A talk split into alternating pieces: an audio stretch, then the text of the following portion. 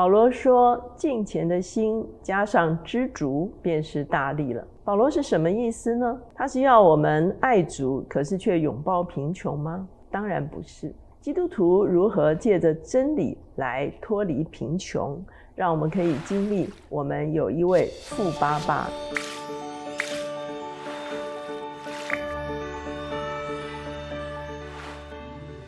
大家好，我是乔美伦老师，每周一次在乔氏书房和大家见面。今天我们的单元是天书橱窗。今天所要介绍的这本书叫做《原来我很富足》。这本书的作者是曼纽哈坡，他是瑞士学员传道会国家领导团队的一员，他同时也是教育学者，也是神学家。他自己童年和青少年的时期是在东非成长的。他回到欧洲读书多年之后，他又回到非洲的法语区来服侍。这本书是用法文写成的，它的标题就是“愿贫穷者都说”。我已富足。首先，作者就谈到，其实耶稣对贫穷者有一份特殊的爱。我们知道，当耶稣出来传福音的时候，他在拿撒勒会堂，他就宣读了以赛亚书六十一章的经文。他说：“主的灵在我身上，因为他用高高我，叫我传福音给贫穷的人。”所以，耶稣所带来的福音。就是一个对贫穷者的好消息。他提到这个好消息中间，瞎子可以看见，瘸子可以行走，医治伤心的人，被压制的得自由，被掳的得释放。事实上，我们知道，当一个人生命受到创伤的时候，往往也会带来实质的贫穷。而在一个被压制的体系中间呢，往往很多人得不到物质的权利。可是从另外一方面，瞎眼的也不见得只是肉身的瞎眼，也有可能指的是属灵的眼光。比方说，在福音书中间提到一个人叫做撒该，他是一个很富足的人，可是呢，他的心灵却非常贫穷，他成为一个没有人喜欢跟他结交的人。可是当他遇见耶稣之后，他转而成为一个助人者，他愿意用他的财富来周济穷人，而且他所亏欠的，他也愿意赔偿。当他的物质生活更加的朴实的时候。他的内心却更加的满足。在福音书中间，我们看见耶稣不但接触低阶层的贫穷人，他也接触高阶层的富足的人。可是呢，在这些富足的人中间，他也会显出他们心灵的贫穷。因此，耶稣其实对贫穷人的眷顾是一个全面性的眷顾。他来就是为了带给我们更丰盛的生命。接着，作者就谈到说，我们是贫穷还是富足，其实要看我们是怎么样有一个不一样的眼光来看自己。我们的眼光究竟专注在可见的，还是可以专注在不可见的呢？作者特别提到，在出埃及的时候，十二个探子他们去窥探迦南地之后，他们回来，他们反应是不一样的。那贫穷的心态，就是我们看自己一无所有。我们看见加勒跟约书亚的眼光完全不一样。加勒跟约书亚说：“我们立刻上去得那地吧，我们足能得胜。”加勒跟约书亚看自己的眼光是得胜者的眼光。那约书亚跟加勒之所以有不一样的眼光看自己，是因为他有一个不一样的眼光来看上帝。接着，作者也特别来谈到说：“我们用什么眼光看待自己？”在乎有没有拥有上帝的应许。作者特别提到亚伯拉罕，当亚伯拉罕拥有一切的时候，他说他没有后裔，哈，他没有子嗣。如果亚伯拉罕只专注于自己所没有的时候，他就一直没有办法突破啊他的信心。可是当他转而定睛在上帝对他永恒的计划的时候，他就发现他已经是另外一个人了。我们知道亚伯拉罕在九十九岁的时候，上帝把他的名字从亚伯兰改为亚伯拉罕。亚伯兰的意思是高贵之父，可是亚伯拉罕的意思是多国之父。我们看见上帝在改亚伯拉罕的名字的时候，告诉他说多国要从你而出。所以呢，你就会发现他领受了这个应许，他抓住上帝的应许的时候，他并不是一种自我催眠，他乃是。掌握了上帝的应许，所以他看自己是一个完全不一样的人。所以希伯来书十一章第一节说：“信就是所望之事的实底，是未见之事的确据。”接着作者谈到说：“我们被造是为了参与上帝的创造。在创世纪的时候，我们看见上帝安置了亚当在伊甸园的里面，而且呢，他要亚当能够治理大地。”也能够啊来管理这个园子哈。其实上帝把亚当放在一个非常丰富的环境中间，有各种的果树。他要他们参与管理的时候，其实就是要他们参与在创造财富的一个过程中间。事实上，万物都是上帝所创造的。比方说，上帝创造了电，可是人发现了电。我们知道，有了电之后，整个人类的世界就完全不一样。比方说，一个更简单的例子，上帝创造草莓。可是人呢，制造了果酱，这就是人怎么样接续上帝的创造，能够参与在上帝的创造中间。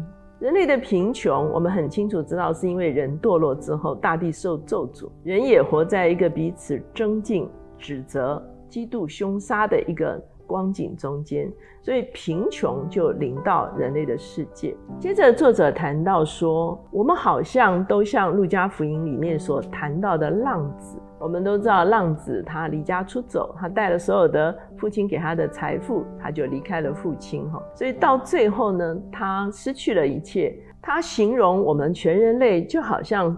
离了富家，我们到最后只是为了生存而战斗。浪子终于醒悟，他只需要谦卑的回到富家，他就可以享受这一切。所以呢，我们知道上帝是创造宇宙的那一位，而我们是创造主家族里面的一员。所以马太福音六章三十一节说。不要忧虑吃什么、喝什么、穿什么，这都是外邦人所求的。你们需用的这一切，你们的天赋是知道的。你们要先求他的国和他的义，这些东西都要加给你们了。所以，我们有一个信心，这个信心就是把我们的所需带到上帝的面前，他必定供应我们，因为他要让我们可以完成。他所托付我们的工作。接着，作者就谈到，其实上帝已经把财富放在我们的里面。很多人的观念认为财富是在外面，所以我们要用方式去争取这些财富。比方说，他在举出这个圣经中间的大卫，哈，其实他是一个卑微的牧童。可是他在面对歌利亚的征战的时候，他是非常勇敢的。也就是说，神把一个能力放在大卫的里面，这个能力就成了大卫的财富。所以这个财富在他面对歌利亚的时候，他就可以把它发挥出来。所以他就成为当时大家所公认的一个勇士。那这个恩赐就是为了要让我们在今生可以完成独特的使命。很多时候我们幻想我们可以拥有别人所拥有的一切。其实这种羡慕跟幻想都是徒劳无功的。可是呢，上帝早就把他所要赐给我们的财富，不是放在外面让我们去争取，乃是放在我们的里面，让我们得以发挥。那上帝放在我们里面的财富，除了恩赐能力之外，还有一样就是智慧。我们知道所罗门登上王位的时候，他其实是在以色列历史的高峰哈，因为大卫已经把整个以色列国带到一个非常啊强盛的一个地步，所罗门就登上了王位。可是当上帝为所罗门说你要什么，我可以赐给你的时候，所罗门所求的就是智慧。所以我们会发现，所罗门向上帝所求的是一个关键。他说，因为他做王，他要判断很多的事情哈。所以他为了要完成他的职务，所以他向上帝求智慧。他没有求富，也没有求寿，他单求智慧。可是上帝就跟他讲说，这个附加价值就是把长寿跟富足同样赐给你，因为你求的是一个最重要的事情。坦白讲，我们观察这个社会，有的人拥有房子，有的人拥有车子，我们觉得很羡慕。可是事实上，这些人在拥有这一切之前，他们所拥有的是知识与专业。使人富足的关键在于我们究竟能够带给别人什么样子的益处。在这个社会上的时候，我们自然就会拥有相应的财富。很多时候，作者他说他观察他们家的猫在抓蝴蝶哈，可是永远抓不到蝴蝶。他说为什么呢？因为他发现猫抓的不是真的蝴蝶，它是在抓地上那个蝴蝶的影子。这就好像很多人他是用外在的手法去追求财富的时候，其实就好像那个猫在抓影子一样。当我们拥有内在的智慧，拥有上帝所赐的恩赐的时候，那才是上帝放在我们生命里面真正的财富。所以在箴言里面说，敬畏耶和华是智慧的开端，认识至圣者便是聪明。因为我们知道智慧只有一个源头，就是从上帝而来。在新约雅各书一章五节也说：你们中间若有缺少智慧的，应当求那后赐予众人，也不斥责人的神，主就必赐给他。我们会发现，上帝在造我们的时候，已经把一笔财富放在我们里面，就是我们可能会有特殊的恩赐。我们可能有特殊的才能，我们也拥有从神而来的智慧。接着，作者特别谈到，很多人在贫穷里面的时候，就会觊觎别人。那他特别谈到了旧约的雅各，他夺取了哥哥以扫的长子的名分。他为什么要做这样子的事情呢？他心里的一个态度就是，我的那一份是不够的，所以他用了一个欺哄的方式。来骗取了以扫的长子的名分，他看似成功了，可是却坐立难安。我们看见在社会中，很多人有的时候也是用啊不正当的方式来获取财富哈，可是呢，其实一直活在一个很深的不平安的里面。再来的时候，作者谈到说，其实上帝是可以在我们的生命中间发生倍增的事情。作者特别提到啊，《列王记下》四章，以丽莎那个时代，有一个寡妇来求以丽莎，说她家里一无所有。伊丽莎就问他说：“你有什么？”寡妇的回答是说：“我只有一瓶油。”所以这瓶油就成了整个翻转的开始。伊丽莎要这个寡妇去预备所有的容器哈，然后用这一小瓶油来倒满这些容器，然后呢，这个油就啊无限的倍增所以作者就谈到说，当你看到一颗苹果的时候，这就是你所拥有的。可是你应该看见这个苹果的时候，透过这颗苹果看见一个果园，也就是说，这个苹果中间到底有什么可能性？当你看见一只母鸡的时候，你不要只是看到一只母鸡，你要看见一座鸡舍，也就是说，透过这个母鸡，你还有什么可以倍增？之后，作者特别谈到人际关系是非常重要的。他特别用《路加福音》十六章这段经文，讲到有一个财主的管家，他的主人要辞退他的时候，他就说有多少人来积欠这个主人的财富，哈，他就来做一个改动。当然，这个不是我们所赞成的事情，哈。可是呢，你就会发现，耶稣后来还夸奖这个管家，当然不是因为这个管家做了不义的事情，乃是说这个管家会用有限的财富去结交。他的这个朋友哈，那也就是说，其实这个人知道用财富去建立关系是重要的哈，这个才是这个比喻中间的重点哈。所以呢，很多人希望自己所拥有的就是一个独占，他认为说我只有依靠自己，我不要分享我的财富，这样的时候我才有安全感哈。可是事实上，人际关系就是一笔很重要的财富。当我们善用财富去投资人际关系的时候，能够建立彼此信任、彼此忠诚、彼此合作的伙伴关系的时候，其实那也是一笔财富。接着，作者就谈到说，我们怎么样提供服务、服饰，能够经历蒙福的一个经验。他特别谈到啊，旧约的约瑟哈，呃，我们知道约瑟被他的哥哥卖到埃及哈，后来下到监狱里面，其实他真的是一无所有。约瑟也可以说他是贫穷的。他在波提乏的家中的时候，他做好管家，好，他没有自怨自叹，认为自己一无所有。事实上，他是非常积极的管理他主人的财富。等到他到监狱里面的时候，他也没有自暴自弃哈，他仍然在监狱里面帮着狱卒来管理监狱哈。所以呢，你会发现，当他提供服务服侍的时候，他也积攒了他很多的经验，一直到他到法老面前的时候，他可以啊承担宰相的职务哈。也就是说，他越服务越服侍的时候，其实他就越富足。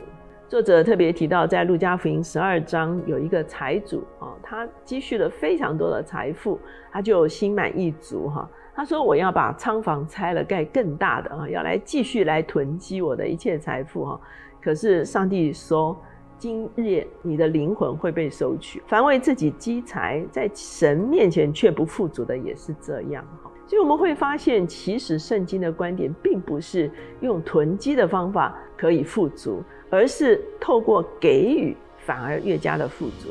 特别在使徒行传十章，当时有一个罗马的百夫长哥尼流，哈，圣经的说法是，他是一个虔诚的人，全家敬畏神，多多周济百姓，常常祷告。所以经文说，你的祷告和你的周济达到神面前，以蒙纪念了，哈。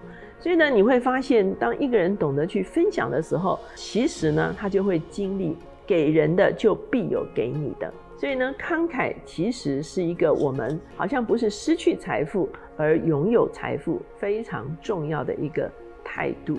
那最后呢，他谈到说，我们要怎么样回应贫穷？哈，我们看见在马可福音六章三十七节，当百姓聚集的时候，耶稣跟他的门徒说。你们给他们吃吧，这个就是发生了五饼二鱼的神迹哈。我们知道，耶稣拿着五饼二鱼转向天父，当门徒开始分发的时候，倍增就发生。坦白讲，我们都是有限的，可是当我们将我们的有限献在上帝的面前的时候，我们就会发现，它就是无穷资源的一个开始。在约翰三书一章二节，约翰说：“亲爱的兄弟啊。”我愿你凡事兴盛，身体健壮，正如你灵魂兴盛一样。所以作者的结论是什么呢？他说：贫穷不是我们的最终命运，神与我们同在，他赐下财富，比方说恩赐，比方说智慧，在我们的里面，那就是一笔财富。你怎么样去发挥这个财富，就会成为你胜过贫穷的一个关键。当我们掌握战胜贫穷的秘诀的时候，我们就是富足的。保罗在提摩太前书六章六节说：“敬钱加上知足的心，便是大利了。”哈，如果我们从文字的表面来看，敬钱是表示说你很爱主嘛，哈，知足就是你不要贪婪。所以呢，好像这就是生命中间最大的利益。哦，看起来好像叫我们安贫乐道了，哈。